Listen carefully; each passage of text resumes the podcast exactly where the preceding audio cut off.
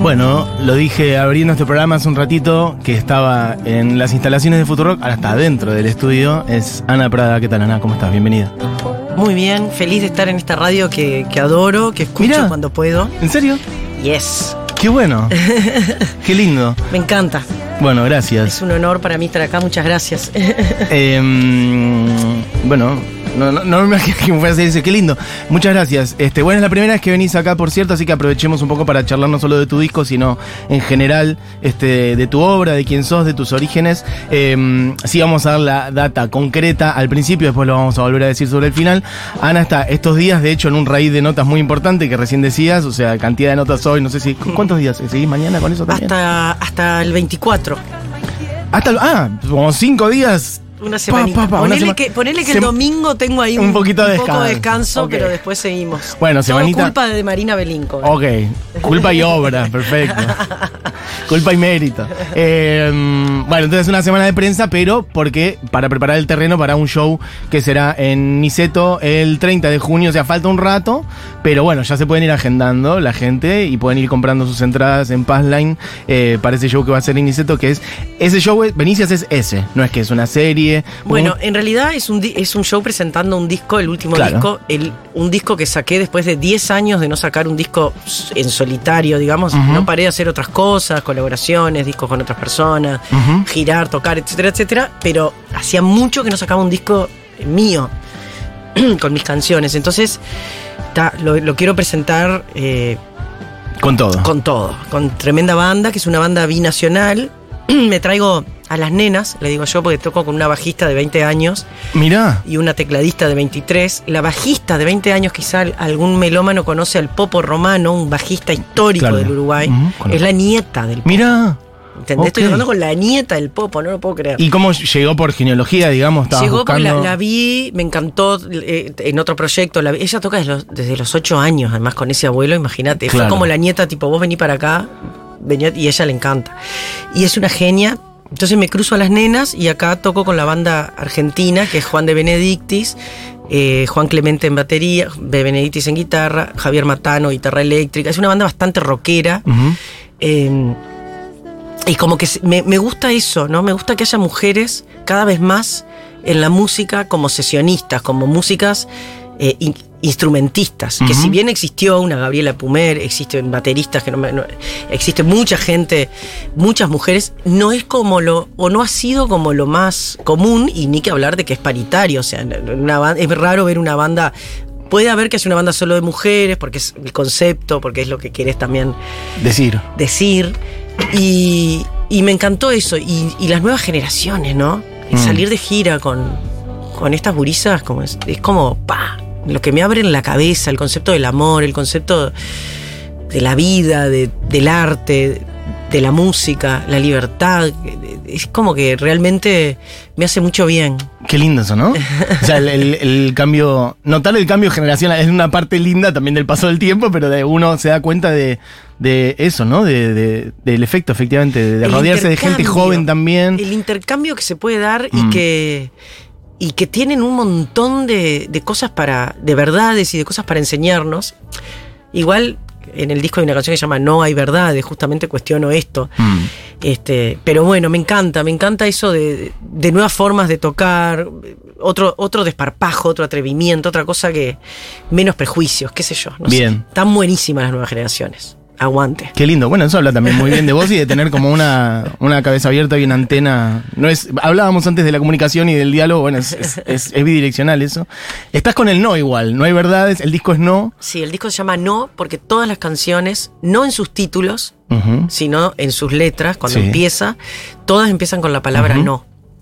Eh, y después es un disco que ya está en las redes, que está en Spotify, lo subimos el año pasado cuando lo presentamos en Uruguay.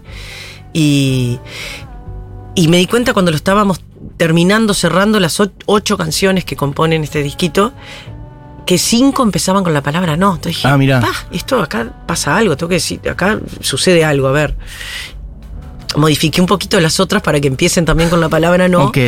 Y dije, le voy a poner no. Y fui muy criticada por el tema de que tenés el. que Viste que ahora todo tiene que ser como todo positivo, Uf. todo sí, Sí. todo cuasi eufórico. eh, tangencialmente con lo frívolo, no podés estar triste, es como mala palabra. Y la verdad que fue una etapa donde además yo armé el disco con canciones que ya existían de antes, con canciones que terminé, con canciones nuevas.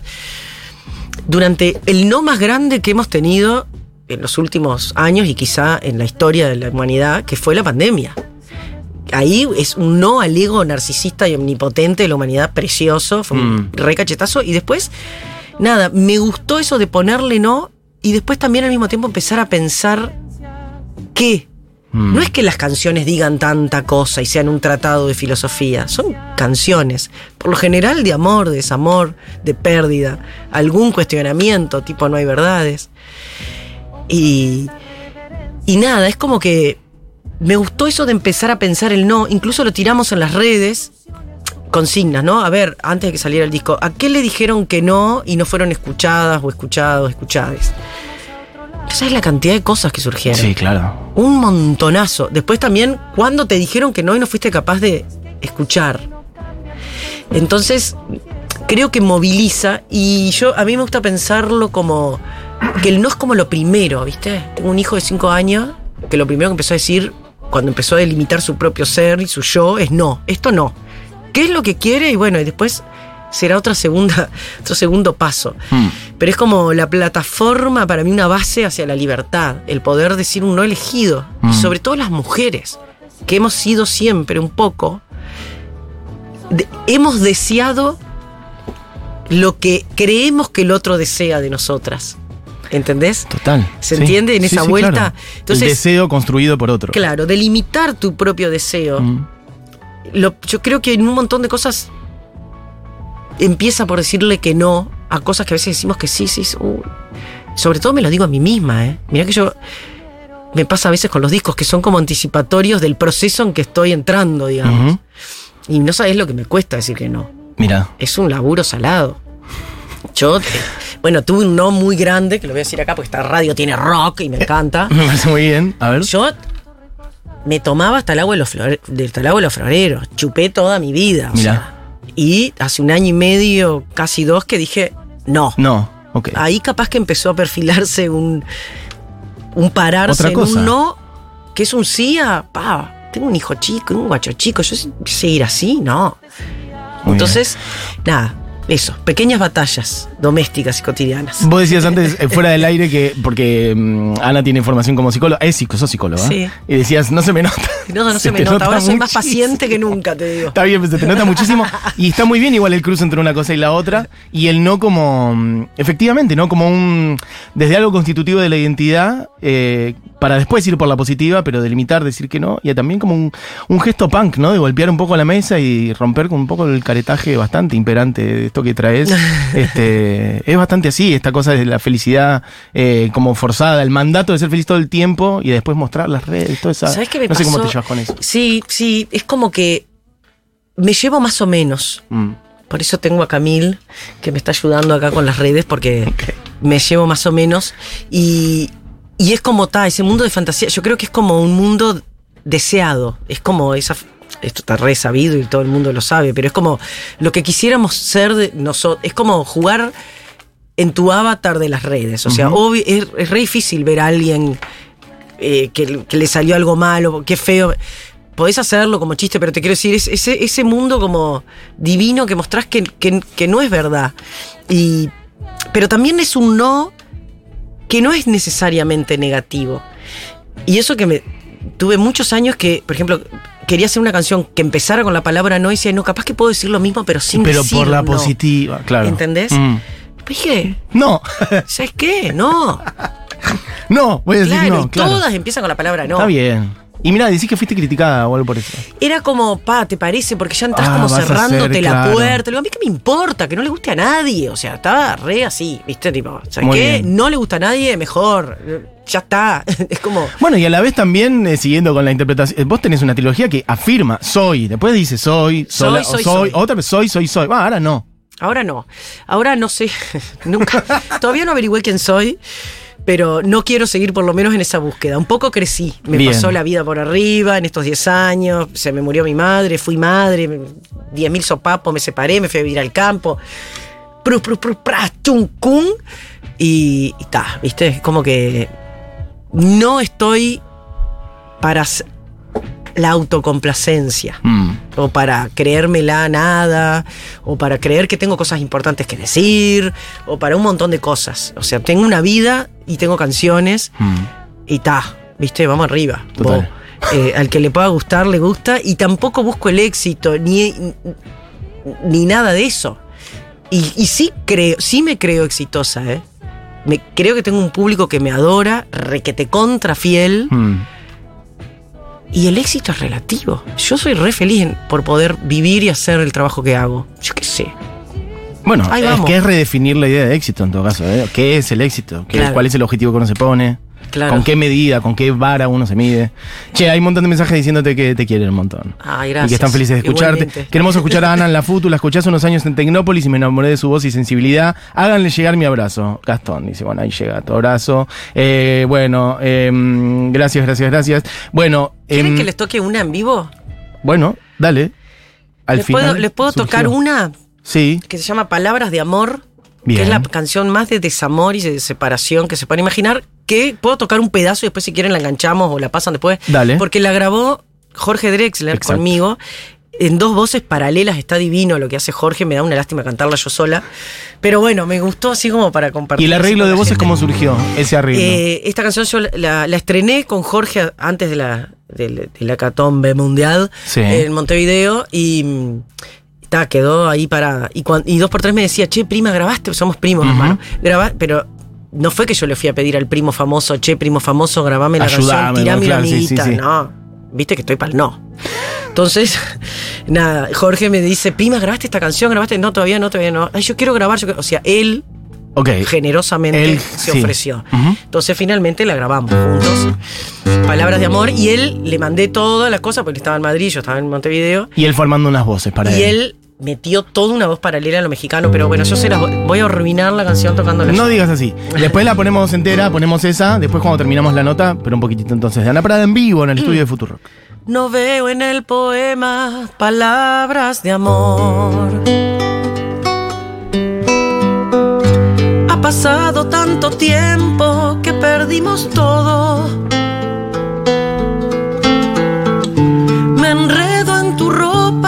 Tirada en el piso. No me caigo. Dejemos que la trama resuelva el error. La luz de un horizonte que se va alejando. Termino la botella,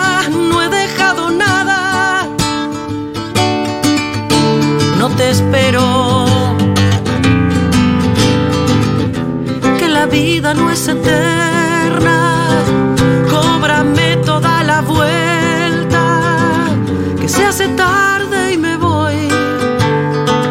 En esta rima te suelto. Vi que te guardaste el vuelto. Que la vida no es eterna.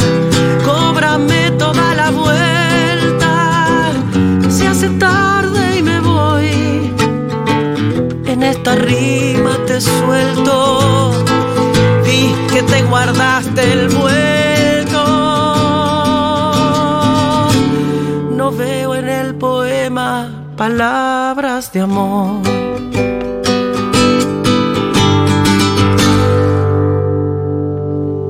Bueno, Ana Prada, en vivo, eh, el estudio de Futurock. Bueno, sí, desgarrado la, la canción, ¿eh? Un pedazo, me faltó toda otra Un parte, otra, otro cuerpo de estrofas, pero dije, está, si la- después la pasan. Después se la completa. Completan la historia, que sigue cada vez peor. eh. No se crean que se encuentra alguna palabra de amor en el poema. Tremendo. No, no, no. No veo en el poema Palabras de Amor. Eh, un disco grabado en 2022, el año pasado, que tiene ocho canciones, que vas a estar presentando el 30 de junio. Eh, contame un poco de esa deriva, me decís, me, fui al campo. Vos viviste bastante tiempo en el campo, ¿no? En Yo soy de Ibas- Paysandú. Eso. Yo soy del litoral, frente a Colón, Entre Ríos. Mi padre ingeniero agrónomo, por lo tanto iba mucho al campo. Viví en una Ajá. época en un, en un campo que estancia que trabajaba mi viejo. de andar a caballo. Jugaba, yo jugaba a los indios de chica. Este, arriba de los caballos de verdad. Claro, una vida totalmente india. muy Llegaba de la escuela, después el liceo, el secundario, como le dicen acá. Sí. Un tiempo, después, bueno, volvimos a Paysandú, después fui a estudiar a Montevideo, me pasaron 200 millones de cosas. Tengo una vida muy larga, ya soy una, se- una señora menor. Pero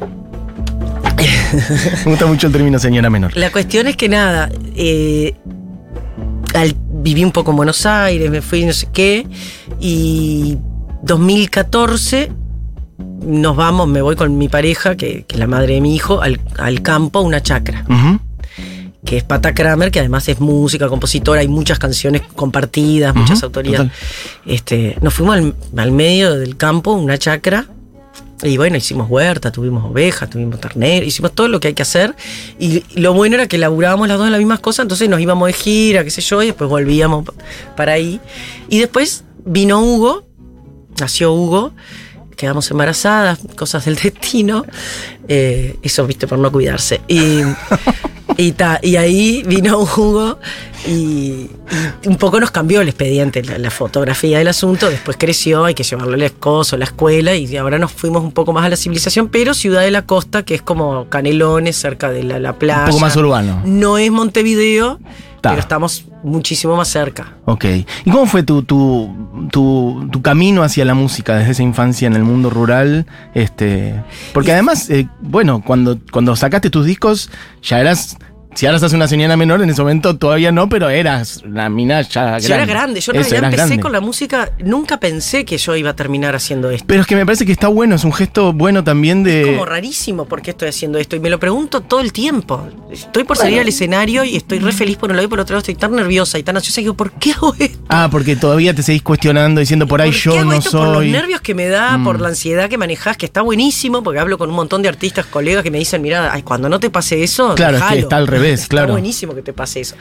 Pero digo, Pero- está, está muy bueno esta cosa de como poder ser varias personas a la vez eh, a lo largo de la vida. Yo Fuiste- siento que sí, Bueno, que fui eso, muchas ¿no? personas, tipo la película esta todo al mismo tiempo, al mismo tiempo, como es. Sí. Que me encantó. Bueno, la cuestión es como eso, ¿entendés? Yo siento que tuve muchas vidas y que, y que en todas esas diversas vidas disfruté de eso. Lo disfruto, me gusta. Fui tripulante de un velero en Punta del Este, laburé de millones de cosas. ¿Real? Y la música siempre en paralelo. Y el, est- el estudio, porque en, en mi generación y en mi familia era tipo, la herencia que te podemos dar es una profesión. Eso de andar tocando con la guitarrita no te garantiza nada. Claro. Entonces, nada, un poco pasar eso en paralelo con la música. Me recibí y ahí yo ya estaba cantando con el cuarteto La Otra, con Rada para Niños. Había cantado con Daniel Dresler en un grupo que, que armamos que se llamaba La Caldera. Ya tenía una trayectoria en la música. Y bueno, y ahí opté. Dije, en vez de seguir estudiando psicología, porque después que te recibís empezás a estudiar, porque viste que la psicología tiene infinidad de... Ujú. Así que nada, y ahí arran- arranqué como más en el precipicio, decir, bueno, y ahora, bueno, me tiro para este lado y empecé a dar clases de canto, talleres, qué sé yo, y después recién empecé a componer Mm. y por eso vos lo dijiste muy bien, yo empecé, sal- salió mi primer disco después de los 30, por Total. ejemplo. Lo Empecé después de vieja, como quien dice. Ahora Bueno, ni te digo. Está muy bien. Pienso, ¿sabés que en, en- se me vienen otros nombres? pare- eh, eh, María Rita, la hija de Liz Regina, también, ¿viste? Como que tenía una cosa. Bueno, es la- hija de Liz Regina, ¿no? Como que sentía un bloqueo ahí fuerte eh, y sentía que ella, la música sí estaba presente siempre en ella, pero como que no. Que esa no era. Bueno, no. Que no era lo- Claro. lo, de ella. Y estudió antropología, si no me equivoco, tiene una, una formación en eso. Y después, sí, como casi a los 30 ya se mandó Claro. para eso. Bueno, mostrando eso. Es como que son procesos personales. Yo siempre siento a veces que estoy corriendo de atrás las cosas muchas veces, que no soy conmigo misma, soy como lenta, es ser que soy Tauro, ¿viste? Ahora Mm. arrancamos con ¿Sos Tauro? No, la Tana parezco. Y y nada, es como que sí, en casa siempre hubo mucha música, hubo un tocadisco, hubo discos, Mm. hubo un padre que tocó la guitarra con los amigos, cantó mucho folclore Era un poco cantor, claro. folclore argentino, folclore uruguayo. Yo me crié en plena dictadura, por lo tanto la forma de escuchar a Citarrosa, a los orimareños, Atahualpa, este, Aníbal Zampayo, que estaban todos prohibidos y los discos los tuvieron que quemar, era a través de la transmisión oral de Mm. mi padre y sus amigos. Entonces quedó muy cargado emocionalmente la música del ese canto, ese Mm. canto popular, ¿viste? Sí. Quedó como muy está asociado a emociones fuertes. Sí, yo veía que ellos lloraban, cosas, cantaban claro, y, sí. lloraban y yo no sabía que, que ¿Qué les pasaba? pasaba, ¿viste? Mm. y estaban amigos desapareciendo, todos exiliados, otros presos, entonces era como muy fuerte. Esto analizándolo muchos años después, ¿no? De por qué hago esto. Porque me quedó asociado a la emoción muy visceral, por decirlo de alguna manera. Total. Ana, em, la- con, con mucho pesar debo decir que nos estamos quedando sin tiempo, pero ya te lo digo al aire, te invito a que otra vez repitamos en Por algún otro momento encantada de la vida. y sigamos con más tiempo charlando este, de la vida. de tu música, de la música del Uruguay, que yo amo, del Uruguay, un país que nosotros los argentinos creo que amamos mucho y yo personalmente. Yo este, re agradecida con Argentina porque ustedes se creen que nosotros somos buenos, honestos, buena onda. Entonces está buenísimo porque ya de entrada ya te quieren. yo creo que además que nosotros creemos mucho al Uruguay y que el Uruguay no nos quiere tanto a nosotros. Eso a mí me provoca mucha tristeza. Eso es una estupidez, ya lo dijo Fernando Cabrera. O sea, los argentinos son el único país del mundo que saben quiénes somos, dónde estamos y nos quieren. Porque en ningún otro lugar del mundo, ni en Brasil, saben que existe el Uruguay. Mira, Ahí tenés. te sale Fernando Cabrera. Estoy de acuerdo con Fernando. Gracias, Fernando. Bueno, Ana Prada se presenta el 30 de junio a las 20 horas en Niceto Club. O sea, falta un poquito más de un mes, pero bueno, vayan, vayan a comprar las entradas. Entonces, para ese show, viernes 30 de junio en Niceto. Las entradas están en Passline. Te quiero leer algunos mensajes. Mira, o sea, todo esto es, es para wow, vos. muchas gracias a toda la gente que escribió. Ana Prada la conocí mientras estaba. Uy, pará, que están muy largos los mensajes. Mientras estaba muy puerpera allá por 2012. Hasta ahí te lo tiro, pero es más largo después. Ana, una música de la hostia, una excelentísima persona también. Banda sonora de mi vida, Ana Prada. Un abrazo apretado de San Nicolás. Ana, qué hermosura en la Futu. Y más esta Ana con esta actitud punk. Estoy bueno, re punk y estoy re futurock. qué emoción escuchar a Ana Prada. Este mediodía frío de otoño con un abrazo desde Neuquén. Miria desde Tras la Sierra. Amo a Ana desde hace mil. Bueno, un montón de mensajes de amor. Claro, también vos. quiero decir a toda la gente del interior que escribió que después de Buenos Aires Ah. armamos gira, vamos a ir a recorrer la Argentina. Perdón, es lo último que digo. Gracias, gracias. Gracias, Futurock. Bien, y esas fechas las ven en tu Instagram Sí, sí, oportunamente. vamos a ir este, publicando en las redes todo. Bien, perfecto. Bueno, Ana, gracias por Gracias pasar por acá. Muchísimas y de veras estás invitada para otro día cuando quieras. Cerramos entonces con la que habías dicho antes, la que tocaste un poquito antes del disco nuevo de Ana Prada, que se llama No, Palabras de Amor con Jorge Drexler. No veo en el poema palabras de amor. Ha pasado tanto tiempo que perdimos todo.